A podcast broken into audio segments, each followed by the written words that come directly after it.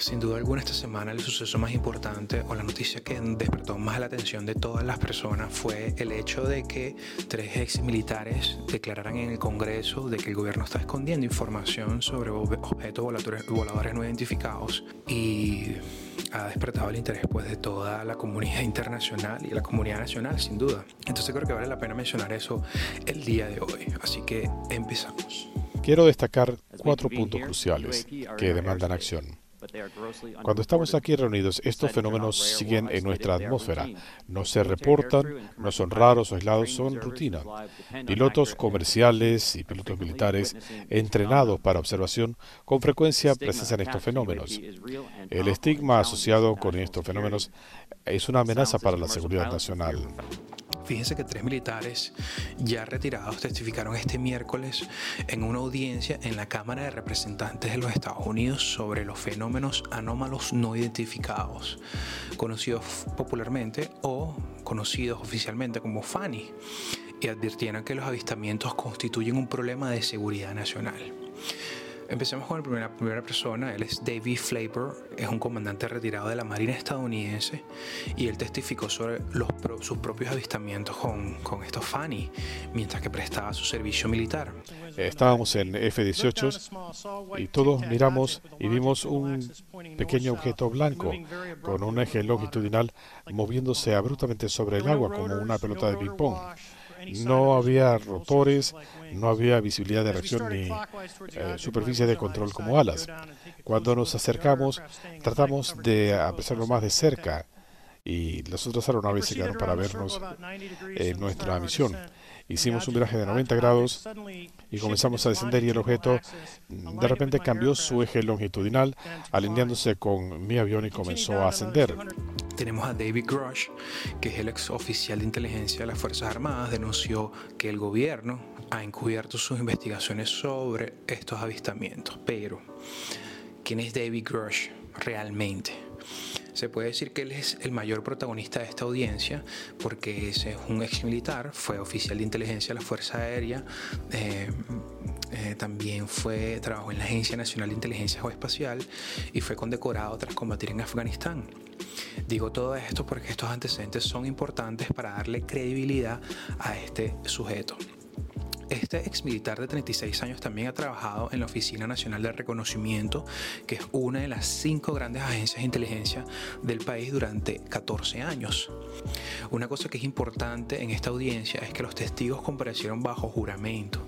¿Qué quiere decir esto? Bueno, que podrían pagar con cárcel si se descubre que dijeron mentiras. Publicaciones como New York Magazine hablan de Grush como una fuente que merece realmente la pena tomar en serio. Sin embargo, recordemos que él estuvo en diferentes medios de comunicación con anterioridad y no se le publicó su historia. Eh, estos medios fueron The New York Times, estuvo, estuvo, en Político, estuvo en The Washington Post. Ellos rechazaron su, su historia por considerar que no era publicable o que no habría forma de verificar las palabras de este ex militar.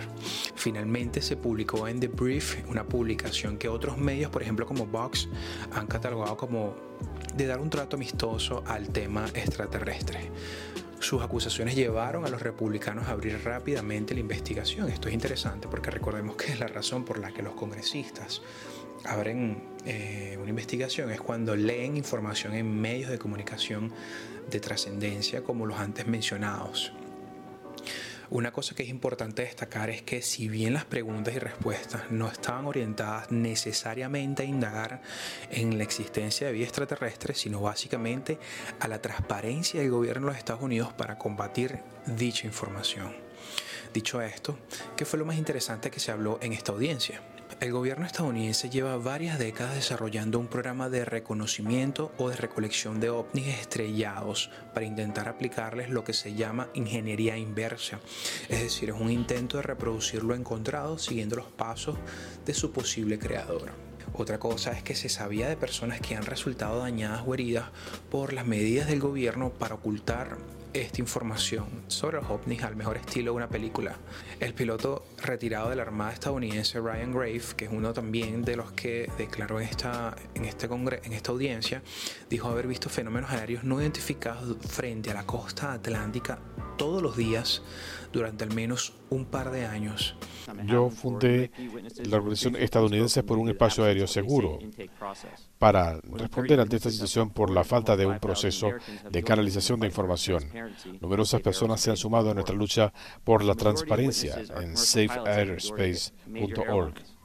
El piloto retirado de la Armada estadounidense Graham Brave dijo haber visto fenómenos aéreos no identificados frente a la costa atlántica por lo menos todos los días, cada día durante varios años.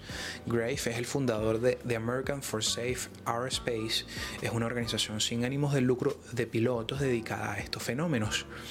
Que se había detectado fenómenos también, se dice también en la audiencia, que se habían detectado fenómenos no identificados básicamente en todas las partes del mundo donde hay operaciones de la Armada.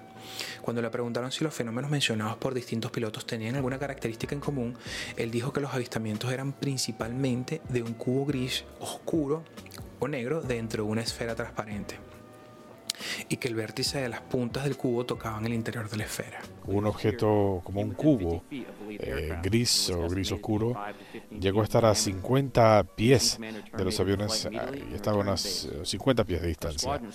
Las aeronaves regresaron a la base, presentaron un reporte, pero no hubo reconocimiento oficial del incidente ni hubo otro mecanismo de reporte del avistamiento.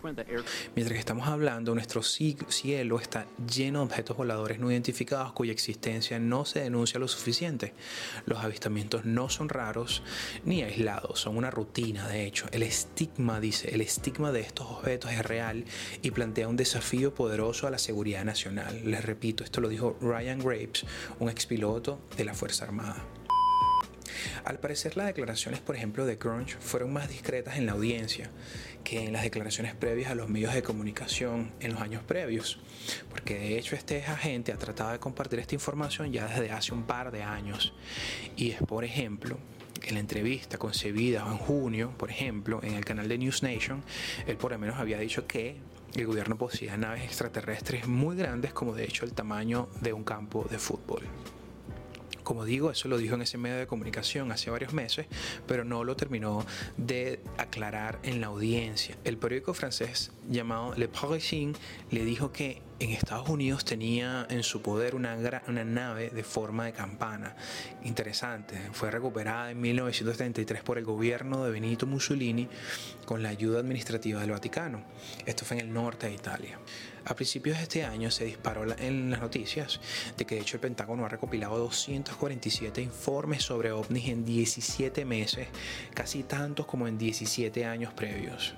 La de este miércoles, eh, en referente a la audiencia, es la tercera sobre el tema del Congreso eh, tras medio siglo de mantener pues, el asunto bajo la alfombra. La audiencia estaba enfocada en pedirle al gobierno federal que tuviese más transparencia al hecho de estos avistamientos.